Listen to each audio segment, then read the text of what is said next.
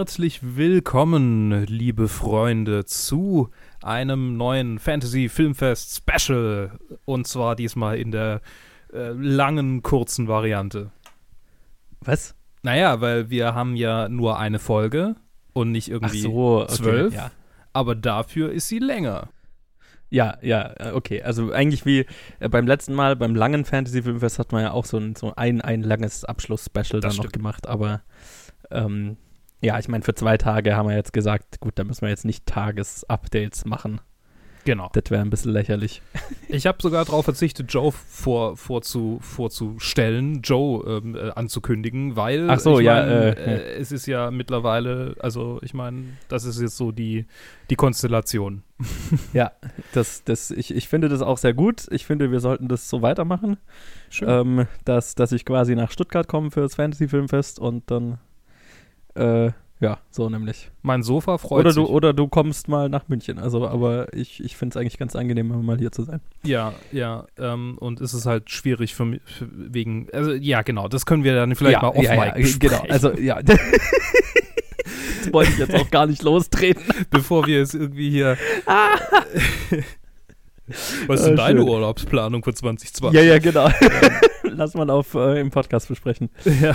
Äh, nee, Okay. ich fand's cool. Ich habe mich gefreut. Es ist, also für die Leute, die es nicht wissen, das waren die Fantasy Filmfeste White Knights. Mhm. Ähm, das Fantasy Filmfest ist, ist, findet ja immer so im September statt, eigentlich immer. Also im Ja. Herbst halt. Und ähm, da, da sind sie vorhin zehn Tage, aber sie haben dann, ich weiß noch nicht, wie lang es das gibt. Es gibt auf jeden Fall noch nicht so lange wie, die, wie das Fantasy Filmfest äh, das lange. Ähm, sie haben dann irgendwann angefangen, eben zwei so Wochenend-Events äh, Anfang und Mitte des Jahres immer zu machen. Also die So White Knights gibt es seit fünf Jahren und die Knights gibt es jetzt seit 15 Jahren. Ah, okay. Naja, ist ja auch schon eine ganze Weile. Ähm, genau, also und das sind halt immer so zwei Wochenend-Events, eins eben im Januar, Februar und das andere dann dieses Jahr ist es, glaube ich, dann im April, wenn ich das mich recht erinnere. Mhm. Im April, Ähm, genau. Müsste ich mir eigentlich mal eintragen schon den Kalender. Mhm. Ähm, genau, und äh, Fantasy Filmfest, ich meine, die meistens werden es wissen, ist ein äh, das deutsche Genre-Filmfestival, würde ich mal sagen. Für, für, dieses, für diese Genre. Oder so generell. Also allge ein allgemeines Genrefilmfestival, also das ist ja, was es ist. Ne? Das ist ja ein, ein bunter Mix aus unterschiedlichen Genrefilmen äh, und gut gemischt zwischen äh, bekannteren und super obskuren Titel, äh, Titeln, manch, manches ein bisschen trashiger, manches ein bisschen, äh, manches äh, dann super High Quality und äh, all ein bunter Mix halt. Genau. Und, äh, und äh, ja, wir hatten jetzt auch ein Wochenende voller buntem Mix. So, und äh, Luke führt uns jetzt so ein bisschen durch, äh, weil ich habe den Release-Kalender nicht vor mir, was wir der Reihe nach angeschaut haben und am Ende können wir noch sagen, was unser Ranking so ungefähr ist. Und wir, wir gehen halt kurz drüber, was Ja. Angefangen hat es am Samstag mit The Beast, ein koreanischer Thriller von äh, Ja. Lee Jung-ho mit äh, ganz vielen koreanischen Schauspielern, deren Namen ich nicht so gern aussprechen will, ähm, weil ich mich nur wieder äh, lächerlich mache. Äh, und es geht, äh, äh, es basiert auf einem französischen Thriller. Ähm, dummerweise steht hier ist natürlich nicht der Name. Ähm, aber ich kann mich noch erinnern, dass es irgendwie so ein 90er-Jahre-Ding mit Gérard Depardieu war.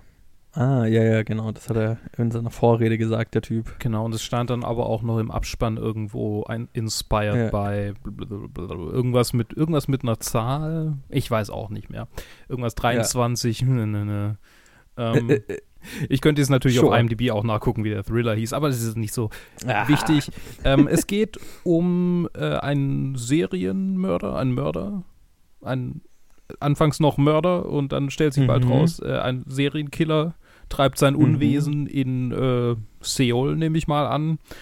Und die äh, äh, ein, ein, äh, zwei Ermittlerteams werden darauf angesetzt, ihm das Handwerk zu legen. Das eine Ermittlerteam wird irgendwie dazugeschaltet und die beiden Hauptinspektoren dieser Ermittlerteams wollen beide äh, aufsteigen in der Rand Rangfolge. Und der eine ist ein super ähm, by the books äh, goody goody two shoes ähm, äh, äh, Typ, der alles immer richtig macht. Und ähm, der andere ist halt ein ziemlich korrupter Cop der auch noch mit einer Drogenabhängigen, äh, die seine Informantin ist, irgendwie äh, verbandelt, äh, nicht verbandelt, aber zumindest irgendwie in, in, in Cahoots ist.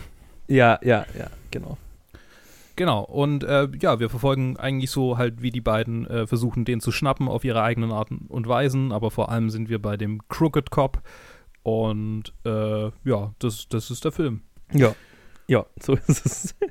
Ich meine, wir haben es ja beim letzten Mal beim langen Fantasy 5 jetzt schon gesagt. Ich finde es total spannend, die ganzen Crime-Thriller, die aus äh, Südkorea kommen, äh, weil da echt viele gute dabei sind. Der war jetzt nicht so überragend äh, wie, wie andere äh, seiner Art, die ich da gesehen habe, fand ich. Ähm, ich fand ihn okay.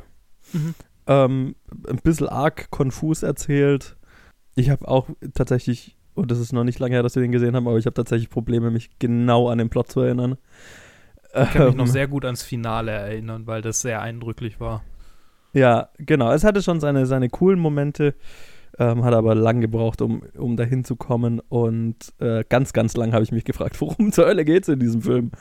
ähm, ja, war, war ein, ein brauchbarer, brauchbarer Crime-Thriller. Mhm. Ja. ja, er hatte viele Elemente drin. Es war halt einerseits dieses Race to the Top und andererseits dann halt irgendwie Serienkiller aufspüren. Ja. Und ähm, ja. Genau, und ich habe mich, ich war, mir war nie so richtig klar, was ist jetzt das Wichtigere. Ich glaube, ich glaube, dem Film ist es. Es hängt halt klar. zusammen. Es hängt beides zusammen. Ja, ja ja, manchmal wird halt das, der eine Aspekt so ein bisschen zurückgelassen für den anderen Aspekt und du fragst dich, hä, waren wir nicht, waren wir nicht eigentlich bei der Geschichte? Aber okay. Er hatte tatsächlich so ein bisschen die Erzählform von einem äh, experimentelleren Tatort, ähm, wenn, ich, wenn ja. ich mir einen experimentellen Tatort vorstellen kann. Ich gucke das ja nicht, aber ähm, ja. Ich, ist ja relativ einfach äh, zu, zu wissen, wie die sind, wie die aufgebaut sind. Ja. Und da, da, da, dachte ich schon ein paar Mal so, mh, ja, ich kann, ich könnte das auch sehen, wie so diese Elemente da Einzug finden würden. Ja, ja, ja, ja, das ist, das ist richtig. In, in deutschen Vergleich. Film. Ja. Ja, aber ich fand ihn auch eher so mittel. Also äh, es war jetzt nicht nichts, was mich weggehauen hat. Das war als erster Film hat man natürlich auch ein bisschen, hat man es schwieriger, einen guten Stand zu finden, wenn es eh so Klar, ein, ja. ein Mittelfilm ist. Genau. Ja, ja, ja. Nö, war, war ein netter Einstand, aber hat jetzt so keinen so richtig bleibenden Eindruck. Er war tatsächlich auch fast durch die Bank irgendwie immer ein erster Film, außer in Hamburg und in München. Da war er mhm. später, lief er später. Okay. Genau. Dann ging es weiter mit Code 8. Willst du zu Code 8 oder soll ich jeweils, soll ich jeweils was dazu sagen? Ich, ich kann auch was zu Code 8 sagen. Code okay. 8 ist ein Film, der auf einem Kurzfilm basiert und durch teilweise durch ein Crowdfunding-Projekt finanziert wurde. Äh, mit Robbie Amell und Stephen Amell, äh, die Cousins sind und nicht Brüder, wie ich erst vermutet hatte. Ähm, aber spielen nicht Verwandte in dem Film. Und wir sp äh, es spielt in einer ähm, dystopischen parallel äh, in einer dystopischen Version unserer Welt, in der es Leute mit Superkräften gibt, die äh, nicht, nicht geoutlawed sind, aber es, es, es, sie, sie sind stark ähm, und die haben unter Repressionen zu leiden. Äh, ja, das ist schön ausgedrückt, Dankeschön. Ähm, und halt so auch, ne, wenn man, wenn man als äh, Supermensch äh, seine Superkräfte für die Arbeit einsetzen will, wie unser Hauptcharakter, der versucht auf dem Bau zu arbeiten, dann muss man sich registrieren lassen und so weiter. Und die Polizei ist mit Hovercrafts und äh, Polizeirobotern hinter kriminellen Supermenschen her und so. Ähm, genau, und äh, ja, also es sind so ein bisschen Menschen zweiter Klasse und äh, aus der Verzweiflung heraus ähm, lässt sich dann unser Hauptcharakter mit einer kriminellen Bande ein ja, also äh, weil, weil eben er, er durch keine Möglichkeiten kriegt und seine Mutter eben auch. Seine Mutter ist krank ähm, und hat aber auch Superkräfte und äh, kriegt keinen Job deswegen oder hat Probleme mit ihrem Job, genau wegen ihrer, wegen dem, was sie ist und bla. Und aus den, der finanziellen Not heraus lässt er sich eben mit den Kriminellen ein und dann, ja, ich, weil er, weil er seiner Mutter helfen will. Das ist so vom Plot her, finde ich super, super klassisches ähm, Crime-Drama, nur halt, dass wir hier jetzt noch den, den Bonus haben, dass es mit, mit Superkräften äh, äh, versehen ist, aber sonst eigentlich äh, vom Aufbau total klassisch, fand ich. Hm. Ähm, aber äh, durchaus interessant. Ähm, auch hier, jetzt hatte mich nicht so vom Hocker gerissen, der Film. Ähm, viele Elemente habe ich jetzt, glaube ich, einfach schon so oft gesehen.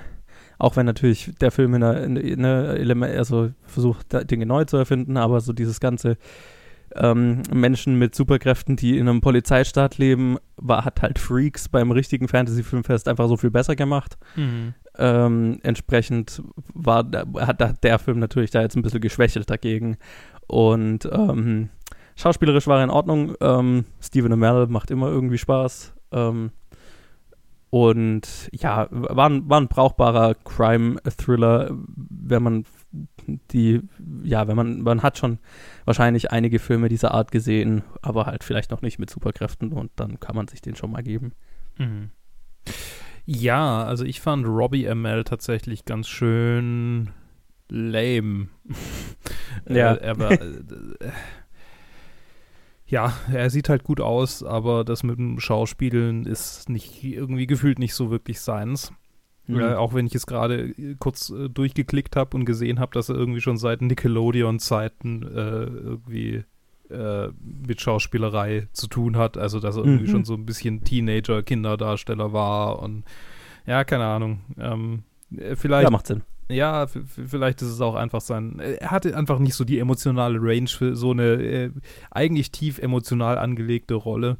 Und das Problem, das ich ähm, bei so kurz, äh, bei Langfilmen, die auf Kurzfilmen basieren, ähm, immer so befürchte, nämlich dass nicht genug Material da ist, um das auszubauen, war es leider, ja, war, war bedingt, traf schon bedingt zu für mich.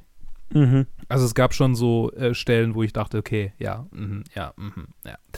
Ähm, aber es gab auch viele Elemente, die cool ausgebaut waren. Also so, gerade dieser, dieser Crime Lord, der halt sich an diesen, an den Punkt gehangelt hat, ähm, einfach dadurch, dass er Gedanken lesen kann. Und also es gab schon so ein paar coole ja. Figuren und interessante Ansätze, aber äh, die wurden teilweise, sind entweder versandet oder sind mega obvious geblieben und das war so ein bisschen schade.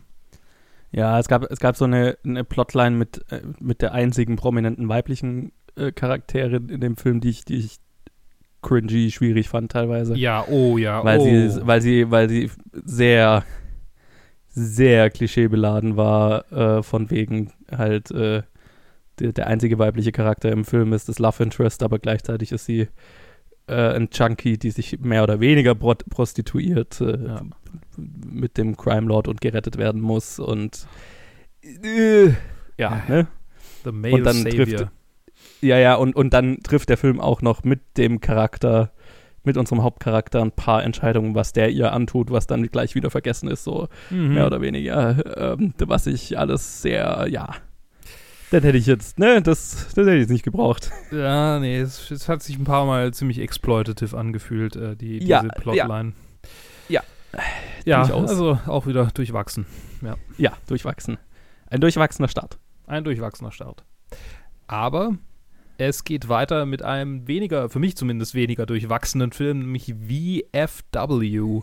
Ein äh, neuer Film von Joe Begos, über den wir ja schon zuletzt im Fantasy Filmfest geredet hatten, nämlich äh, dem, der Regisseur von Bliss ist das. Und ähm, es spielt mit äh, Stephen Lang, William Sadler, Fred Williamson und David Patrick Kelly. Ähm, alles Männer, die entweder bekannt sind oder teilweise bekannt sind aus so ähm, 80er Jahren äh, äh, Actionstreifen oder so aussehen, als wären sie bekannt aus diesen. Und ähm, es, es geht um eine Truppe von US-Veteranen in einem äh, ich glaube, zukünftigen Paralleluniversum, also das irgendwie so in der halben Gegenwart, aber so irgendwie, nee, doch in der Gegenwart eingespielt, aber in so, so einem Paralleluniversum, in dem die Opioid-Krise eine neue Droge hervorgebracht hat, die Leute super abhängig und zu, im Prinzip zu Meth-Zombies macht, also so wirklich ein ja. Zombie, äh, ähm, so World War Z so Zombies, also schnelle Zombies. Ähm, und ein Mädchen oder eine, eine junge Frau äh, klaut einem äh, Metal, Punk Rock, äh, Drogenboss äh, seine ganzen Drogen und kommt dann, also äh, flüchtet sich zu diesen Veteranen und ab dann wird es eigentlich nur noch Gemetzel. Ja, ist halt dann so ein, so ein, äh, ähm, äh, nein, so ein Belagerungs, eine Belagerungsgeschichte, ne? Die, genau, genau die, die Typen sind in, in, in, der, in der Kneipe und draußen rum sind die Meth-Typen mit die Meth-Zombie-Armee. Und es werden viele Gliedmaßen abgeschlagen und äh, Schädel gespalten und Ja. es, es fließt literweise Kunstblut und es ist einfach eine Gaudi. äh, also auch im, im äh, es, es orientiert sich auch ein bisschen an, äh, oder nicht orientiert sich, aber es, es fühlt sich auch ein bisschen an wie Bliss mit, mit auch so einem Synthi-Soundtrack und auch Mhm. einem Look, der ein bisschen daran erinnert, also so ein grainy äh, VHS-Film-Look, wobei es natürlich Ja. VHS geschossen, aber ähm, der halt so, ja, retro wirken soll. ja, ja, und ja. ja, das ist einfach. Es ist eine Freude, irgendwie diese, diese ähm, kaputten Typen zu sehen, äh, die halt irgendwie von PTSD durchzogen sind. Und die, die, die- zwar dann irgendwie so ein bisschen äh, emotionale Regungen zeigen, wenn einer von ihnen stirbt, aber so alles in allem einfach irgendwie Leute einfach ohne eine Regung im Gesicht niedermetzeln. Und es ist halt, es ist halt einfach, ja, es ist halt äh, Splatter äh, Home Invasion äh, Bar Invasion. Fest. Ja, genau. Ja. Bar Invasion. Ich meine, es ist ja, sie sagen ein paar Mal, das ist ihre Heimat. Also ich würde schon sagen, es ist eher ein Ja, Home Invasion. stimmt. Ja, stimmt. Ja, äh, ja ich glaube, ja, den fandest du definitiv besser als ich. Ähm, ich, ich hatte schon durchaus mal, mal Spaß mit, mit dem äh, trashigen Splatter-Aspekt des Ganzen und was ich halt wirklich äh, an Joe Bagers äh, bei den, an den beiden Filmen sehr schätze, die, er bis, die ich von ihm gesehen habe, oder keine Ahnung, ob er noch mehr gemacht hat, ist, dass er halt wirklich ein Händchen dafür hat, diesen Retro-Look herzustellen und das Retro-Feeling herzustellen. Das, da, das hat er schon drauf. Hm. Ähm, also auch dieser, dieser super krasse Filmgrain, der da überall drüber ist und wo ich mich frage, ob, ob das, ob die auf entsprechendem, äh, äh, auf entsprechendem Material gedreht haben oder ob das alles Post, Post ist, habe ich mich per Bliss auch schon gefragt, aber müsste ich mal nachlesen. Ähm, also das, das ist schon cool. Äh, aber Bliss hat mir deutlich besser gefallen. Mhm, mir Ähm, auch, mir auch. Ja, ja.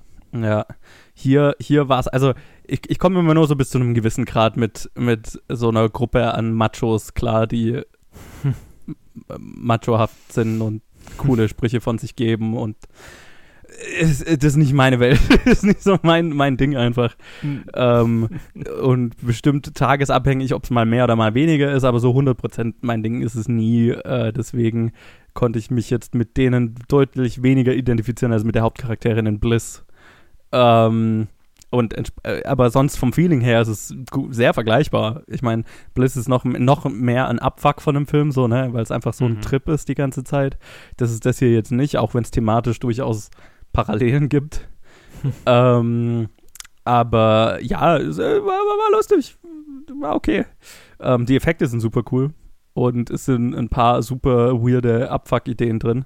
Mhm. Ähm, und ich meine, Stephen Lang hat irgendwie diese, Roll diese Art Rolle irgendwie äh, gekapert jetzt. Das ist Ja. glaube ich, was er für den Rest seiner Karriere macht, gefühlt. Ja, ja, es ist für Fans dieser Art von Film ist es natürlich eine Gaudi hoch 10. Ich würde mir Bliss eher nochmal anschauen. Verstehe, verstehe. Ja, Übrigens, äh, Sierra McCormick, die äh, die einzig nennenswerte weibliche Rolle in dem Film spielt, ähm, war, war vorher auch Nickelodeon ähm, Kind. Ich muss gerade mal schauen, ich kannte die schon aus irgendwas. Äh, Ich hab habe mich sie jetzt auch nichts wieder, also ich habe jetzt nichts gekannt, in was sie mitgespielt hat. Muss man auf. Ich Aber ja, du kannst ja schon mal den nächsten Film ankündigen und ich schaue mal nach. Ja, der nächste Film ist ein Film, über den du schon gesprochen hast, ähm, nämlich Jojo Ach ja. Rabbit. Dann sage ich vielleicht mal noch mal ein bisschen Ja. was dazu. Äh, Jojo Rabbit von Taika Waititi mit äh, Roman Griffin Davis, Thomasin, äh, Th- Thomasin McKenzie, Taika Waititi, Rebel Wilson, Alfie Allen, Scarlett Johansson, Sam Rockwell ist eine Coming-of-Age äh, slash Drama slash äh, ähm, äh, äh, Feel-Good-Movie ähm, über einen zehnjährigen Jungen in Deutschland kurz vor Ende des Zweiten Weltkriegs, der äh, ganz arg auf die NSDAP abfährt, in der Hitlerjugend ist äh, und dessen imaginärer Freund Adolf Hitler ist gespielt von Taika Waititi. Und es ist äh, auch ein Film, der für mehrere Oscars nominiert wurde. Ähm, da hatten wir dann auch lang und breit drüber gesprochen, äh, bevor der Film lief, nachdem wir den Film gesehen hatten. Joe hat ihn ja schon besprochen hier und. Habe ich tatsächlich nicht. Hast du nicht? Oh, es, gab, es gab noch keine Review dazu. Wir sind das erste Review. Ha, ja dann. Äh, Weil cool. der kommt ja jetzt nächste Woche erst raus. Oder diese Woche. Ja, du hast ja schon ewig angeguckt. Darum, okay. Ja, weil, weil Ted hat ihn ja auch schon ewig gesehen, aber wir haben halt gesagt, ja, wir warten mal bis er bis, weil wir haben den ja alle schon 2019 gesehen und der kam, mm. kommt halt erst Ende Januar, Anfang Februar 2020 raus, da wäre es dann so ein bisschen, haben wir gedacht, ist ein bisschen doof, wenn wir so ja. viel vom Voraus den besprechen. Aber ja, jetzt, jetzt, jetzt können wir eigentlich diese Woche das Review machen. habe ich mir gerade so gedacht. ja, dann bin ich dabei. Dann verweise ich an dieser Stelle auf unsere Review-Episode, die am Sonntag rauskommt. Wir reden über den nächsten Film. Nee, Quatsch. ich sag kurz was. Ähm, ja. Vielleicht noch. Ähm, also, also der Junge ist mega parteitreu, äh, mega ähm, äh, halt ne, auf die Ideologie, Ideolo Ideologie abfahrend und äh, findet dann aber raus, äh, dass seine Mutter ein jüdisches Mädchen auf dem Dachboden versteckt und dann erfahren wir ja. so eine, eine Veränderung ein leichtes Erwachsenwerden kurz bevor Deutschland fällt. Mhm. Und eigentlich wieder aufersteht, weil das ist ja auch, ähm, das ist ja so der, so ein bisschen auch ein Thema des Films. Ja. Äh, und, und es ist ein wunderschöner, sehr, sehr witziger, äh, auch berührender Film. Und äh, ich kann total die Oscar-Nominierungen verstehen. Und ich wünsche ihm auch, dass er ähm, ein oder zwei davon gewinnen mag. Und äh, ich fand ihn sehr, sehr cool. Und es war definitiv, äh, kann ich schon mal sagen, mein Festival-Highlight. Ja, meins auch. Es war jetzt das zweite Mal, dass ich ihn gesehen habe und ich fand ihn besser noch beim zweiten Mal. Und ich fand ihn mhm. beim ersten Mal schon sehr gut. Aber ähm, äh, äh, beim ersten Mal habe ich mir also hinterher gedacht, ja, es gibt schon, der Film macht schon ein paar sehr krasse äh, äh, äh Ton, tonale Sprünge immer mal, mhm. ähm, wo er von sehr witzig zu extrem düster und ernst auch manchmal gehen kann. Mhm. Ähm, und da, da, da, hatte ich beim ersten Mal anschauen, war mir das manchmal zu heftig. Aber äh, jetzt beim zweiten Mal, wenn man, wo ich es natürlich wusste, hat es mhm. voll gezündet und die ganzen emotionalen Beats haben noch besser funktioniert. Ähm, er, ist, er ist mega witzig, er ist mega, er, also mega traurig und tragisch und was mir total gut gefällt, ist, wie er so dieses, also auch wenn der Film total absurd ist und over the top und so weiter, aber so dieses Gefühl, weil der Film beschäftigt sich ja nicht mit dem Zweiten Weltkrieg direkt, sondern der passiert immer nur im Hintergrund und kommt immer näher. Mhm. Und du fängst in dieser idyllischen deutschen Stadt an und über den Film immer mehr ähm, nähert sich der Krieg und bis es, bis er dann halt am Ende da ist und ähm, alle Charaktere erstmal zu spüren bekommen, was es heißt, was sie, was, mit was sie sich die ganze Zeit beschäftigt haben. So, ne? Ja. Jetzt mal ganz kryptisch formuliert. Und das, boah, da, da habe ich immer wieder Gänsehaut, auch nur wenn ich drüber nachdenke, aber ich habe im, Film da immer wieder Gänsehaut, weil das so, das ist schon meisterhaft mhm. ähm, aufgebaut, Stück für Stück. Ähm, und kommt, also finde ich, es mega, bringt so die Realität gefühlt mega gut rüber. Und dann ist der Film natürlich gespickt mit einem großartigen Cast. Also äh, gerade super gute Schauspieler in so Mini-Rollen wie Rebel Wilson oder mhm. Alfie Allen, die Alfie, nur immer mal minimal im Film sind, aber so mega geile äh, äh Performances liefern und so super gute Eindrücke hinterlassen. Ähm, gerade Alfie Allen. Den, mit dem hatte ich noch mehr Spaß jetzt beim zweiten Mal. Wahrscheinlich auch, weil du so viel Spaß noch mit ihm hattest. Aber ich fand ihn beim ersten Mal schon gut. Alfie Allen war mein ähm, ambiguös homosexueller äh, Spirit Animal Charakter in diesem, in diesem Film. Ja, großartig. ah, schön. Ja. Ja. Ja, nee, klasse Film, definitiv ist das Highlight des Festivals. Unbedingt anschauen, wenn er rauskommt. Ähm, zum jetzigen Zeitpunkt muss ich da, glaube ich, auch nicht mehr dazu sagen. Genau. Er hat den Hype, den er verdient. Und ähm, eine tiefere Diskussion ja. folgt am Sonntag. Korrekt. Hört da nochmal rein. Okay. Dann, das war der erste Tag. Das, nee, nee. Dann, jetzt kommt noch einer. Der hat bei welcher Film dann noch kommt. Was, Blood Quantum? Ja. Oh, es war Blood Quantum. Dann sage ich doch was zu Blood Quantum. Blood Quantum ist ein, ähm, ein Film unter der Regie von Jeff Barnaby. Ich habe gerade überlegt, ob es ein Regiedebüt ist, aber ich glaube nicht. Mhm. Äh, ich glaube, wir haben es doch nachgeschaut. Ich glaube, er hatte schon einen gemacht. Äh, ja, ja, der hatte ganz viele, äh, auch alle so äh, Native American äh, Filme right, right. gemacht. Genau, es ist äh, ein Film, äh, ein, ein Zombie-Film mit dem Twist, äh, dass es um äh, eine Native American äh, Reservation geht. Äh, in Kanada, glaube ich. Ja. Es war in Kanada, ne? Ja. Ja. Ähm, genau, die, äh, in, in der, also die, die näher, in der Nähe einer Stadt ist und da bricht halt die Zombie, also ein Zombie-Outbreak aus. Und es stellt sich raus, dass die äh, alle Leute mit Native American DNA, DNA äh, äh, immun sind gegenüber dem Zombie-Virus. Genau. Und äh, that's pretty much it. Der Film macht einen ziemlich großen Zeitsprung mal zwischendrin, was ich ganz interessant fand. Ähm, äh, ja, aber sag du doch erstmal, ich habe ich hab theoretisch viel zu dem Film zu sagen, aber ich glaube, das ist sortierter, wenn du zuerst was gesagt hast. ähm, also, ich fand den Film stellenweise ganz nett und stellenweise unglaublich langweilig. Und das ist Mhm. sehr schade, weil er eine sehr coole Idee hat, eigentlich. Oder, oder sagen wir mal, eine Idee, die ähm, ja doch eine sehr coole Idee, eine, eine neuartige Idee. So bestimmte Leute sind äh, immun gegen den Zombie-Virus und noch dazu eine extrem marginalisierte, unterdrückte Gruppe, ne, die quasi auf ihre Reservate ein, eingepfercht wird und äh, an deren Reservattüren jetzt plötzlich ganz viele weiße Scharren, die alle mit dem Zombie-Virus infiziert sind. Und Ja. ähm, allein, allein diese, diese, diese Umkehrung quasi, oder nicht die Umkehrung, aber so der, die, die Instrumentalisierung des Zombie-Virus als deutlich äh, machen von, von eigentlich ähm, herrschenden äh, Macht, Machtgefällen.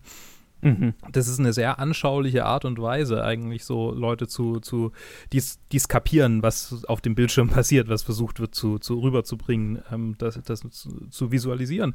Äh, aber ja, ähm, die, die Gründe, warum er so langweilig für mich war, auf die kannst du jetzt bestimmt äh, weitaus kompetenter antworten oder erklären. Sure.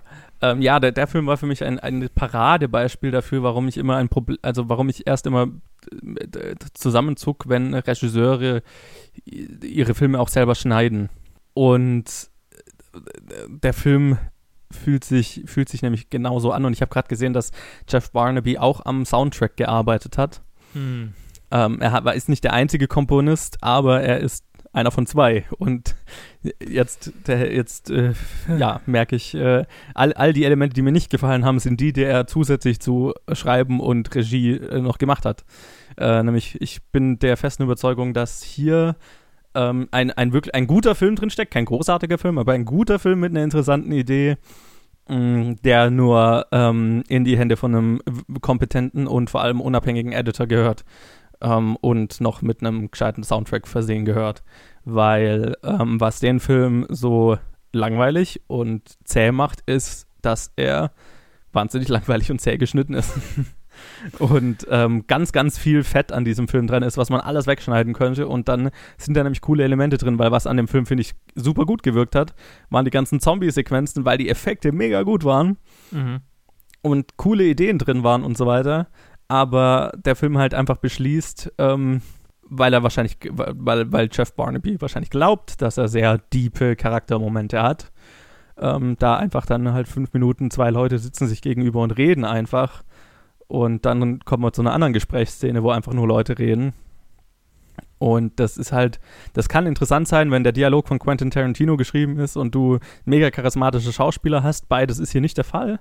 Und dann muss man halt so ein bisschen diesen, diesen unabhängigen Blick haben als Editor, äh, der nicht am Set war, dann zu sagen, okay, das funktioniert halt nicht und das muss man halt kürzen. Und das ist so ein Film, wo ich, wo ich mega, wo es mir mega in den Fingern juckt, den mal, wenn man irgendwie drankommt, mir runterzuladen und in mein Avid zu laden und einfach da knackige 60 Minuten draus zu machen. Weil ich, und dann halt noch einen, ne, mit ein bisschen Production Music rumzuspielen, ob man da noch ein bisschen mehr Spannung reinkriegt mit, mit weniger minimaler Musik. Weil ich fand auch die Musik war so ein bisschen ein Griff daneben, weil Mhm.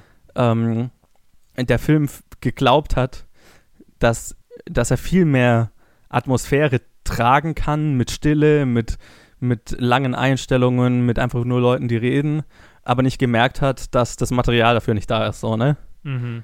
Und ich glaube, das kann man, da kann man einen sehr unterhaltsamen 60-minütigen Zombie-Film mit einem lustigen Twist draus machen.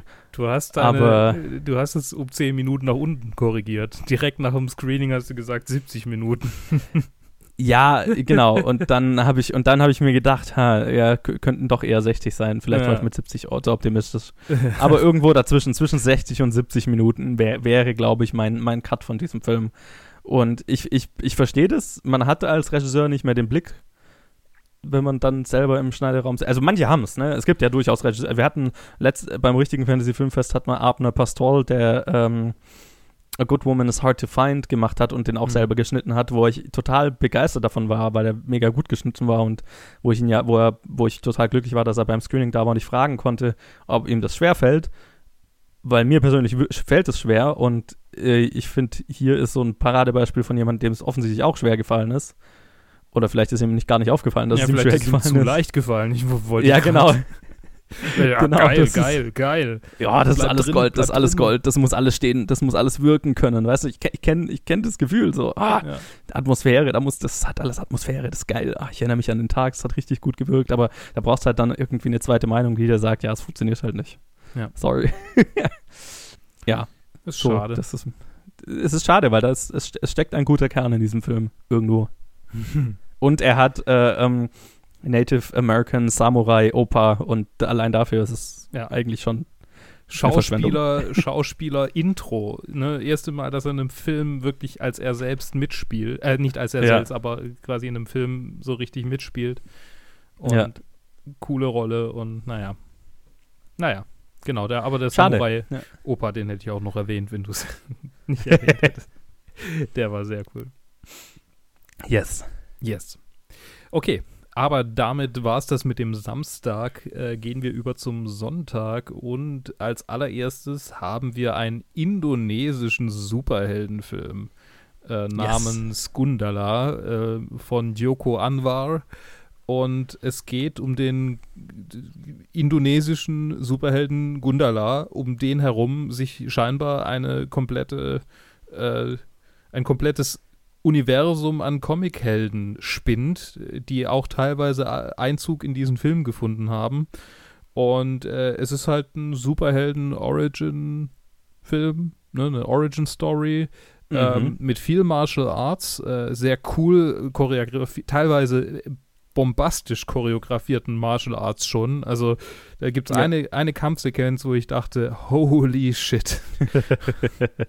und ähm, äh, und es wird dann halt irgendwann zum Superheldenfilm, bei dem das Martial Arts dann nicht mehr so im Vordergrund steht, sondern dann halt so seine Kräfte. Es ist irgendwie ein blitzbasierter Superheld, der immer in der Regenzeit äh, draußen steht und in den dann der Blitz einschlägt äh, und der dann quasi die Kraft aus diesem Blitz, äh, aus diesen Blitzen herauszieht und irgendwie er hat eine tragische Origin-Story, dass sein Vater vor seinen Augen getötet wurde ähm, äh, bei einem beim, bei einem Arbeiterstreik und äh, ja, es, es, es äh, ähm, scheint, äh, also der Film beschäftigte sich jetzt so ein bisschen mit, mit äh, Moral äh, in einer großen Gesellschaft, in der viele Leute wegschauen, äh, womit kommen dann die, die Big Players irgendwie weg, die dann halt Mhm. Aufstände blutig niederschlagen und ähm, letztendlich halt das instrumentalisieren, dass die Leute keine Moral haben. Und die ganze Zeit äh, musste ich, bevor du jetzt äh, ähm, an, äh, an noch was dazu sagst, musste ich dran denken, dass ich diese indonesische Doku gesehen habe. Oder die Doku äh, über Indonesien und über ähm, den ja beinahe Völkermord, der dort stattgefunden hat, vor halt auch gar nicht so langer Zeit, nämlich gerade mal Ja. äh, s- 50, nee, 60, 60 Jahren ist ist es es ungefähr her. Und äh, ich glaube, das ist halt auch ein Thema, das in der Gesellschaft schon tief drin steckt und auch nicht so hundertprozentig aufgearbeitet wurde. Und Mhm. da sind auf jeden Fall immer wieder Elemente aufgeploppt, wo ich dachte, ah ja, hier, Ja, ja, stimmt. das, das, äh, äh, ja, genau. Soll ich schon ein Fazit oder willst du irgendwas? Ach so, äh, ja, ja. ähm, ja, nee, ich, ich fand den Film interessant. Ähm, ich habe mir dabei gedacht, und das äh, trifft natürlich ganz gut, was du jetzt über die Gesellschaft in Indonesien gesagt hast, weil, wo ich gar nicht so dran gedacht habe, aber was total Sinn macht. Ähm, ich habe mir so gedacht, ich finde es, glaube ich, interessanter, einen Superheldenfilm aus einer Gesellschaft zu sehen, die vielleicht noch ein bisschen mehr äh, Probleme mit Kriminalität und so weiter hat, als jetzt äh, aus Amerika. Mhm. Weil es, da fühlt sich, hier fühlt sich so an, als äh, kann eine Gesellschaft so einen Superheld tatsächlich brauchen. Und da habe ich mir so gedacht, ja, warum funktioniert Batman? Weil halt Gotham City so eine fiktive Stadt ist, die halt so crime-infested ist und wo, der, wo die Mafia regiert und so weiter. Und halt nicht so ein, keine Ahnung, und in den, die Marvel-Filme brauchen dann halt ihre kosmischen äh, Antagonisten, damit die Superhelden wieder relevant sind, so, ne? Und mhm. das mochte ich an dem Film, dass, dass, dass hier so die gesellschaftlichen Probleme eingearbeitet waren und äh, der Film sich tief tief äh, denen äh, verpflichtet fühlt, so hatte ich das Gefühl, ne? Und dass die eine große Rolle spielen. Und das hat mich fasziniert. Äh, das fand ich cool. Ähm, der Film hat ein großes Problem damit, dass er viel zu voll ist und viel zu viel versucht, mehrere Dinge gleichzeitig zu machen. Ähm, gleichzeitig eine Superhelden-Origin-Story zu sein, eine Origin-Story für den Villain und dann noch einen großen, äh, groß angelegten Verschwörungsplot, wo die beiden dann aufeinandertreffen und das ist entschieden zu viel. Mhm. Und vor allem ist dieser große Verschwörungsplot auch nicht so geil. ähm, der Rest vom Film ist auch relativ For Formel äh, oder Schema F. Also man, ne, man hat diese Superhelden Origin Story jetzt so rein auf dem Papier schon mal schon 10.000 Mal gesehen. Ne? Das ist genau dasselbe wie jede andere äh, äh, von vom tragischen Tod und Verlassensein von von Eltern und dem äh, von klein auf äh, von selber klarkommen und dann auf jemanden treffen, der ein, der so ein Mentorfigur ist und so weiter, ne? Also alles. Alles drin, was man schon kennt, aber prinzipiell sehr cool umgesetzt und vor allem aus einem Blickwinkel, den man so noch nicht gesehen hat, zumindest halt logischerweise wir hier noch nicht. Ähm, und das hat, das hat schon, das hat schon Spaß gemacht und vor allem auch rauszufinden, dass es wohl ein ganzes indonesisches Superhelden-Comics-Universum gibt. Oh ja wo halt hier eindeutig auch Referenzen dran waren, wo, wo wir alle nur so da saßen. Was zur Hölle heißt das? Ja. Ich glaube, wir sollten jetzt gerade aufspringen und sagen, oh shit. aber ich habe keine Ahnung, was ihr mir sagen wollt, aber ich wäre bereit, einen weiteren Film zu sehen. also, und, und die, wie du gesagt hast, die Martial Arts ist geil gemacht. Der Film ist prinzipiell ziemlich cool gemacht. Er ist halt nur viel zu überladen.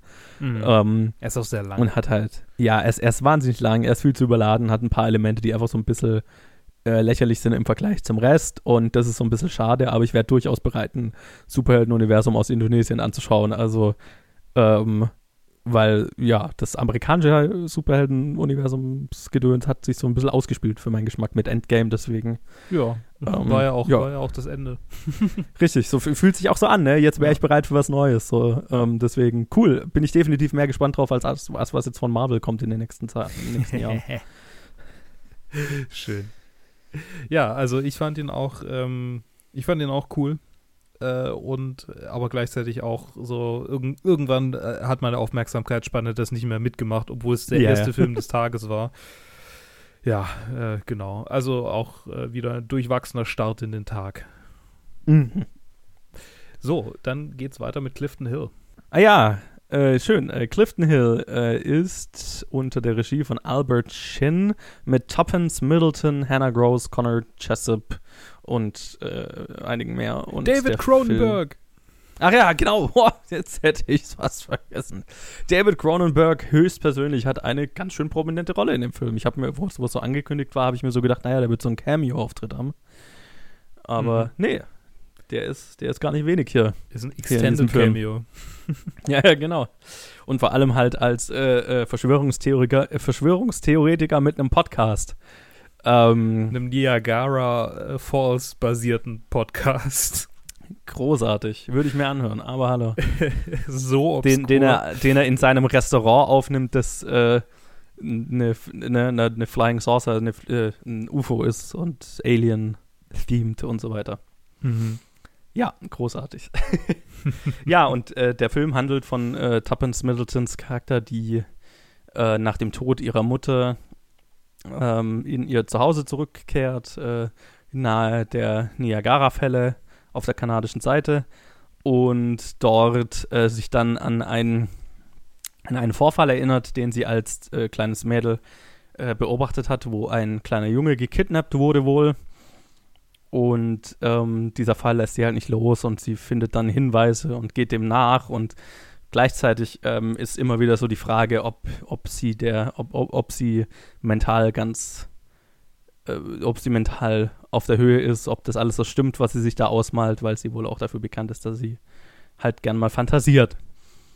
Und das ist so einer von, von diesen Thrillern, habe ich so auch schon ein paar Mal gesehen, so, so von dieser Prämisse, ne? Ein Charakter, der einfach davon obsessed ist von einem Kriminalfall und den lösen will, aber es ist nicht klar, ist der Charakter ähm, mental ganz gesund und bla.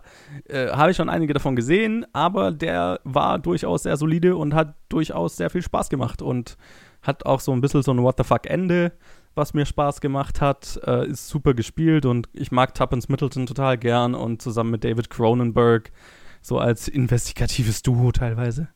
das hat einfach Spaß gemacht. Und er hat seine Twists and Turns. Das ist, glaube ich, keiner, der jetzt auf Jahre in, im Gedächtnis bleiben wird, aber äh, ich, ich hatte definitiv Spaß mit dem. Ja, ähm, mir ging es ähnlich. Ich, ich finde ja äh, so Amerikaner, also der hat, der hat ganz, ganz viel Amerikaner ähm, äh, mhm. Einfluss und auch wenn es ein kanadischer Film ist, aber das ist ja trotzdem Amerika. Ähm, also auch mit dem, mit der, mit der Geschwindigkeit, mit, mit dem, mhm. mit dem Stil, auch mit dem visuellen Stil, also auch ziemlich grainy. Ähm, das ist für mich immer so ein bisschen Hit or Miss. Äh, wenn man, wenn man die, die, das Feeling richtig trifft, dann funktioniert es für mich super und wenn nicht, dann äh, ist der Film für mich scheiße.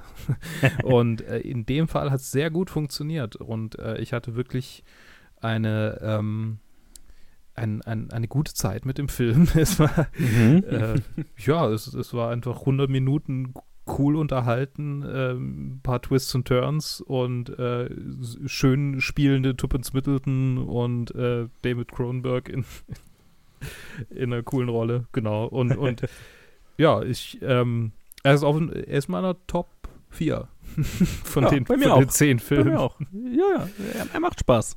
Solide. Ja, das ähm, solide. Genau, das, das ist so das Fazit das gute Solide, ein gutes, eine, eine, eine ja. 2 plus. Ja, ja, durchaus. Ja. Ich würde sogar eine 2 geben. Ja. Okay. Gut. Ähm, dann geht's weiter mit Synchronic, dem nächsten Amerikaner-Thriller. Stimmt. mit Twists und Turns. Äh, von Justin Benson und Aaron Moorhead, die wohl irgendwie als Regieduo schon mal im Fantasy Filmfest vertreten waren. Äh, ich kann mich aber nicht mehr erinnern, mit welchen Filmen. Äh, ich weiß nur, dass die The Endless gemacht haben, was so ein Film ist, der seit zwei, drei Jahren auf meiner, auf meiner Watchlist ist, aber den ich noch nicht gesehen habe. Aha. Okay. Ähm, aber ja. Ja, ähm, Jamie Dornan und Anthony Mackie sind dabei. Äh, mhm. Zwei äh, ziemlich bekannte Schauspieler eigentlich. Ähm, Durchaus, also und äh, spielen. Die, sind, die waren ja zwei in, in zwei sehr großen Franchises. Einer ist in Marvel, der andere in Fifty Shades of Grey. Also. Genau. Stimmt, in Fifty Shades, daher kannte ich. Ah. Ja. Natürlich, natürlich. Okay, okay. Ähm, genau, äh, die beiden spielen ähm, Sanitäter, Rettungssanitäter in äh, irgendwo in, in einer amerikanischen in New Stadt. Orleans. Sie, in New Orleans sind sie, genau, in New, York, in New Orleans. Was ja durchaus äh, Teil vom Film ist. Genau, ein äh, großer so Teil des Films. Es geht nämlich schon wieder um eine Droge, um eine mhm. neuartige Designer-Droge. In diesem Fall heißt sie Synchronic, namensgebend. Und sie hat merkwürdige Effekte. Die Menschen, die Synchronic nehmen, äh, sterben auf mysteriöse Art und Weise durch äh, ähm, Wunden, äh, durch äh, teilweise äh, physisch unmögliche Stürze durch, durch Tierbisse, die keinen mhm. Sinn ergeben. Und ähm, als dann die Tochter von Jamie Dornans Charakter verschwindet, muss Anthony Mackies Charakter ähm, investigativ tätig werden. Mhm. Und es ist eine sehr cool, ein sehr cooler Twist und, und äh, dann wird der Film einfach was völlig anderes. ja. Und äh, es, es macht super viel Spaß. Äh, ich, ich mochte den Film sehr. Ist so im Nachhinein viel mehr als äh, nach, nachdem er vorbei war. Ich glaube, nachdem er vorbei war, war ich irgendwie sowieso, ich bin dann immer ein bisschen ermüdet, wenn wir dann schon drei Filme geguckt haben. Mhm. Ähm, aber, aber jetzt so im Nachhinein muss ich echt sagen, der war, war echt cool und der ist mir auch sehr gut im Gedächtnis geblieben, im Gegensatz zu vielen anderen Filmen, die jetzt hier auf der Liste waren. äh, ja, ich fand ihn auch gut. Ähm, äh, er, er, hat ein mega Mini-Budget, was man ihm teilweise anmerkt. Hm, ja. Ähm, teilweise schmerzlich anmerkt, finde ich. Ähm, gleichzeitig muss man natürlich die beiden dafür ab, denen applaudieren, dafür, was sie aus diesem Mini-Budget rausgeholt haben. Mhm. Ähm, das ist schon cool. Aber äh, ich will ja nichts verraten, aber so, was mit den Leuten passiert, wenn sie die Droge nehmen, ähm, ist sehr effects-heavy. und, oder, oder Set-Design-heavy auch Mhm. teilweise. Und da merkst du halt ganz, ganz, ganz schnell, dass du in dem Film bist und dass es nicht real ist, was, was, was gerade passiert. So mal Ja. dahingestellt, ne? Also da war so ein bisschen die, die Ambition größer als die Mittel. Ähm, Ja.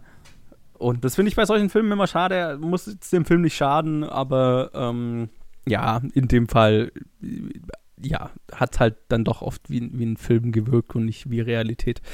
Ähm, aber was halt, was ich an dem Film sehr mochte, waren die zentralen Performances von den beiden ähm, und auch, dass die beiden Sanitäter sind, was man auch nicht so oft sieht, finde ich. Ja, Und stimmt. was, was finde ich als, als äh, Grund, also ne, du hast ja oft Ärzte oder, oder Cops oder sowas, aber tatsächlich Sanitäter, die einfach mit dem Krankenwagen rumfahren Mhm. und von Fall, äh, von, von, von Patient zu Patient, das war schon cool. Das hat, hat irgendwie neu gewirkt. Das hatte ich so noch nicht so gesehen.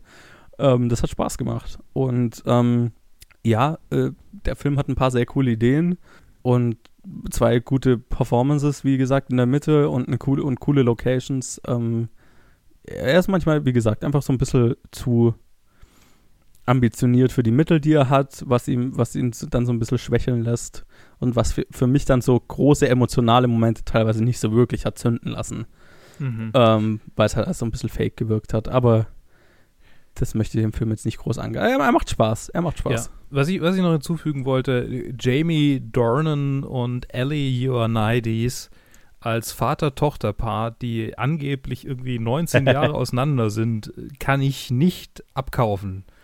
Der hat ja dann irgendwie mit 14 die Freundin geschwängert. Das halte Ja. ich nicht für realistisch. Ich meine, ist mir jetzt nicht so stark aufgefallen, aber wo du es dann gesagt hast, habe ich mir auch gedacht, äh, Ist schon, also ich fand. ist schon auffällig. genau. Ähm, wer war dran? Ich weiß gar nicht mehr. Death Samba. du musst mir sagen, was als. Ach ja, Death Samba, dann sage ich doch. Äh, Death Samba ist der oblig obligatorische äh, Anthology-Film, den es immer gibt. Ähm, dieses Mal mit dem Konzept, äh, dass wir 24 Kurzfilme in einem Film haben. Warum? Weil es ist ein Adventskalender, ein Horrorfilm-Adventskalender. Ja, mit, mit so ein paar Regisseuren, wo ich mir eigentlich hinterher gedacht habe, da müsste ich nochmal nachschauen, weil mir der Name bekannt vorkam. Mhm. Aber äh, ja, es, 24 Kurzfilme, vielleicht sogar mehr. Ähm, und entsprechend äh, du- du- durchmischt auch jetzt. Ich weiß, ah, ein, ein Film hat Pollyanna McIntosh gemacht und von der hatten wir den Film Darlin beim letzten Fantasy Filmfest. Da kam mir der Name bekannt vor, so nämlich. Ah. Ach, das war der. Ach ja, und genau, und Julian Richards, der Name kam mir auch be bekannt vor, weil bei dem hatten wir Reborn auf dem letzten Fantasy Filmfest. Oh, der. Der war auch dabei. Ja, die zwei, die ich gar Gut. nicht mal so gut fand. Ja, ich mein, fand einen davon gut. Ähm, ja, also äh, wir haben 24 Filme von 24 Regisseuren. Äh, wie immer diese Konzepte von diesen Kurzfilm-Anthologien sind ja oft, dass halt äh, man ein, ein sehr begrenztes Budget hat. Hier in dem Fall war äh, unterstützt von, äh, Crowd, von, einem, von einer Crowdfunding-Kampagne und man quasi einfach einer bestimmten Anzahl an Regisseuren äh, einfach äh, freien Lauf lässt und einfach schaut, was dabei rauskommt und das Ganze dann mit irgendeinem Thema verbindet. Und wie, wie die meisten fand ich auch, war der hier, hatte der hier seine Highs, also es waren ein paar sehr witzige dabei, sehr, sehr coole Ideen, ähm, so, so drei, vier und ganz viel war halt einfach okay und dann war halt auch äh, ganz viel dabei, was einfach doof war. Mhm. Und äh, am Ende ist es wie jede andere Anthology. Ich habe noch nie eine Anthology gesehen, die nicht einfach am Ende so ein äh, Durchschnittsbild äh, abgeliefert hat, einfach weil per Definition. Ich hatte noch nie eine, wo wirklich alle großartig waren, aber das kann man auch nicht wirklich erwarten. Ähm, ja, es, es war ein bisschen anstrengend, weil es 24 waren und ja, also es ist halt viel. ne? 26 waren es am Ende, Spoiler. Ja, genau. Spoiler Alert, es sind noch zwei in den Credits. Ähm, das, ist schon, das ist schon viel. Mhm. Auch wenn der Film jetzt insgesamt, der ist schon, also der ist, der ist jetzt nicht überlang damit, ne? Der ist 99 Minuten lang. Ähm, so der Durchschnittsfilm ist halt, keine Ahnung, vier, fünf Minuten, aber ähm, ja, es ist halt, du kommst immer in ein neues Setting mit neuen Charakteren und irgendwann spürst du schon. Ähm, ja, aber, waren, waren, ein paar nette, waren ein paar nette dabei. Ich war irgendwann müde, glaube ich. Der, äh, Also so, so ähm, ich würde sagen, zwei haben mich wirklich nicht vom Hocker gehauen, aber waren wirklich cool mit einer coolen Idee und haben mich auch sehr zum Lachen gebracht. Ähm, und so ein paar, paar waren cool und coole Ja. Idee. Und dann war es nur noch so, mhm, okay, okay, ah, ja, okay. Und sie waren gut durchmischt, aber irgendwann hat es mich einfach. äh, Das Ding ist halt fün- 145 Minuten lang und davor kamen Ja. schon langwierige Sachen. Ähm, genau. Äh, Weißt du, hey, bei mir steht 99 Minuten. das war niemand. Nee, also laut Fantasy Filmfest äh, offizieller Seite sind es 145 Minuten. Weil auf, auf Letterboxd steht 99 Minuten. Also es sind keine. Neu Das sind keine neuen. Ja, ja, ich, ich kam, kam mir gerade auch komisch vor, wie ich es gesagt habe. Ja, nee, das, sind, das ist. der ist Vielleicht lang. ohne. Nee, also, ja, wie auch immer. Ja, 145 Vielleicht ohne. Credits, das kann sein, ja. Aber selbst Aber dann, nee, also, die Credits sind keine, ist keine halbe Stunde nee. oder, oder länger. Also, nee. Keine Ahnung. äh, äh, Whatever. Letterboxd ist ja ist auch nicht unbedingt immer die, die, das Maß aller Dinge. Nee. Aber also irgendwann, irgendwann hat es mich ermüdet. Und äh, es ist durchschnittlich, ich will das jetzt gar nicht irgendwie runter, runterreden, wenn man quasi nur diesen, dieses Ding an einem Abend anguckt, dann hält es einem bestimmt auch noch, also dann hält es die Spannung, aber ich mich jetzt irgendwann dann so ein bisschen verloren und ja. Und als es dann vorbei war, hatte ich befürchtet, okay, äh, der arme letzte Film, der jetzt kommt, der, eigentlich habe ich jetzt Bock heimzugehen irgendwie, weil ich so kaputt bin. Äh, Ja.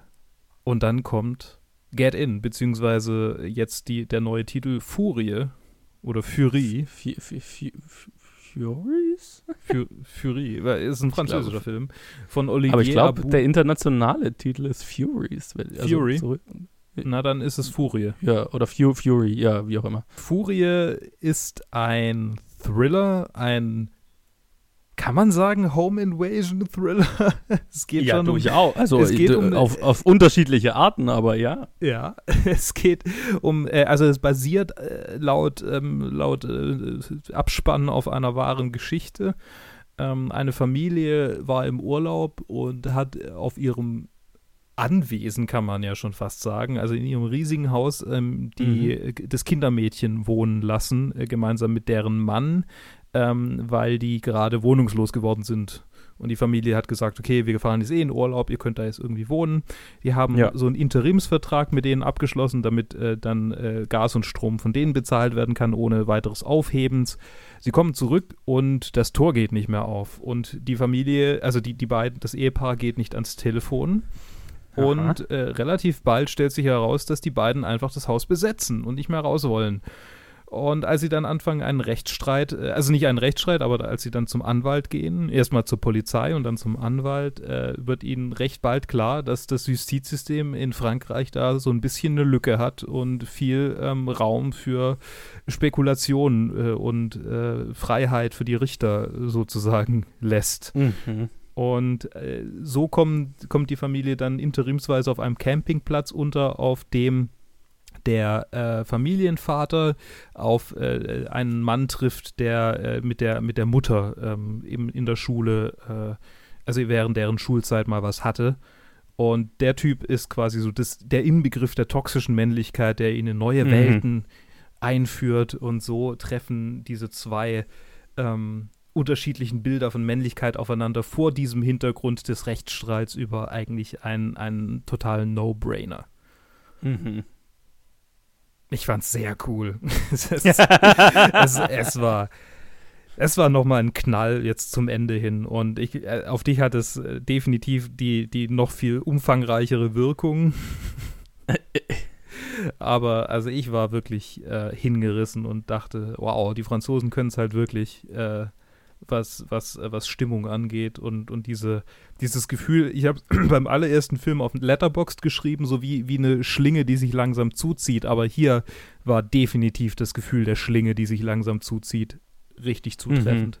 Ja, ich, ich fand den, ich fand den, ich fand den fu fu furchtbar, aber weil er so, weil ich, weil ich ihn gut fand. ähm, das war der, das hat, also das war mit einer der gruseligsten Filme, die ich kenne. Jetzt nicht, weil er mega gruselig ist, sondern einfach, weil er so ein paar Ängste von mir oder unterschiedliche äh, Ängste und Erfahrungen in einem Film kombiniert. Ähm, die, die, ja, die, die, die auf mich so, so einen Eindruck dann hinterlassen. Also das angefangen mit diesem, mit diesem Rechtsstreit um das Haus. Ich kann, ich kann, mir, ich kann mir wenig Dinge vorstellen, die mich, wo, die mich mehr anpissen würden, wenn jemand so mein, mein Besitz nimmt und ich rechtlich nichts dagegen tun kann, wenn es so ein No-Brainer ist, oder? Das, mhm. oh mein Gott, oh mein Gott, ich würde durchdrehen. Und ne, das fängt dann halt so harmlos an und dann kommt noch so da, und ich wäre 100% so dieser, dieser Hauptcharakter da, so, ja, ich würde halt versuchen, mich auf einem normalen Weg zu wehren, so. Mhm. Und dann kommt da noch diese, dieser Macho-Arsch daher und äh, macht so einen auf, äh, ja, du bist kein richtiger Mann, weil du, als richtiger Mann würdest du jetzt reinstürmen und die aus deinem Haus prügeln, sozusagen, so. Und dann würde da noch in diese, in diese Fantasiewelt reingezogen und ähm, das eskaliert halt auch noch auf eine Weise, die, oh mein Gott, oh mein Gott, was ein mhm. Albtraum, was ein unfassbarer Albtraum. Ähm, ja, also ich habe hab in meinem Review geschrieben, von, von Anfang bis Ende ein absoluter Albtraum. Ich, ich glaube, ich könnte mit, also ich würde diesen Film nicht nochmal anschauen wollen, einfach weil ich, weil ich ihn so übel fand. Ah, so. The French. Mir fällt gerade ah, ein, dass, ich, dass ich, den Tag gar nicht hinzugefügt habe. Stimmt. Habe ich, ich vergessen, muss ich gerade noch nachträglich hinzufügen. Ähm, ja. ja, also äh, nur die Franzosen würden eine einigermaßen explizite Sexszene als Outro-Szene verwenden. Ja, gut, über, über die Szene kann man sich streiten. aber ähm, ja, es, es gab auch, es gab tatsächlich ein, eine, ein Ding mit äh, gratuitous Nudi, äh, ähm, also mit, mit Nacktheit, die halt absolut nutzlos war irgendwie. Mhm. So, die halt mhm. halt einfach da war und du denkst, ja. hä, warum? Ja, ja. Verstehe ja, ich nicht. Das, das gesamte Ende des Films ist dann so, ja, okay. Ja, das ist sehr Exploitation einfach. Das Ende ist ein total, totales. Exploitation-Ende. Und ähm, ich habe irgendwann, irgendwann habe ich gedacht, äh, ich hoffe nicht, dass er jetzt so endet wie der eine, ähm, den wir im Horrorfilm-Special äh, hatten. Äh, äh, beim Halloween-Special meine ich. Wie hieß der noch? Ja, mhm. äh, meinst Eden Lake oder was? Genau, Eden Lake. Wenn er ja. jetzt so ein Eden Lake-Ende hätte, habe ich irgendwann ja, gedacht, ja. so, oh no, please. Ja, ja, das habe ich mir auch gedacht. Dann, dann, dann geht Joe gedacht, okay, raus. Dann, so, dann, ja, dann wäre ich rausgedacht, ja, fake euch alle. Aber, Aber Gott sei Dank. Er, hat er nicht. Gott sei Dank hat er es nicht gehabt. Aber also, ich dann, fand wirklich cool. Es war, es war mein zweitliebster Film. Ja, meiner auch. Und äh, damit leite ich über zu unserem kurzen Hinweis darauf, dass wir ähm, jeweils eine Liste auf Letterboxd haben, wo wir die Filme auflisten, was uns gut gefallen hat, was uns jetzt weniger gut gefallen hat. Und die sind öffentlich. Ja, ein Ranking halt, genau. Genau, ein kleines Ranking. Und ähm, die brauchen wir jetzt nicht irgendwie hier durchgehen, sondern die, die sind öffentlich, könnt ihr euch gerne anschauen, wenn es ja, euch genau. interessiert. Genau. Äh, ja. Sonst haben wir ja zu jedem Film eigentlich so unsere Meinung jeweils gesagt. Yes. Und ähm, ich hoffe, es war jetzt nicht zu hastig oder zu sehr durch, durchexerziert hier, aber ich habe gedacht, äh, ja, ich muss das heute auch noch schneiden und äh, hochladen. Entsprechend, äh, ja, habe ich ein bisschen aufs Gaspedal gedrückt. Ist ja auch völlig in Ordnung. Ist doch genau auf eine Stunde rausgekommen. Sehr, ja. sehr, sehr Punktlandung. Tja, sehr, Sie nennen genau mich auch den Zeitwächter, so. wenn ich mal, wenn ich mal die ganze Zeit aufmerksam dabei bin. ja, genau. Lasst uns wissen, falls ihr irgendwas gesehen habt, falls ihr auf den White Nights wart, wenn ihr mehr hören wollt in diese Richtung. Ich sag danke fürs Zuhören. Ihr findet uns auf Facebook, Twitter, Instagram, die üblichen Kanäle und äh, lasst uns ein Like da. Tschüss. Ciao.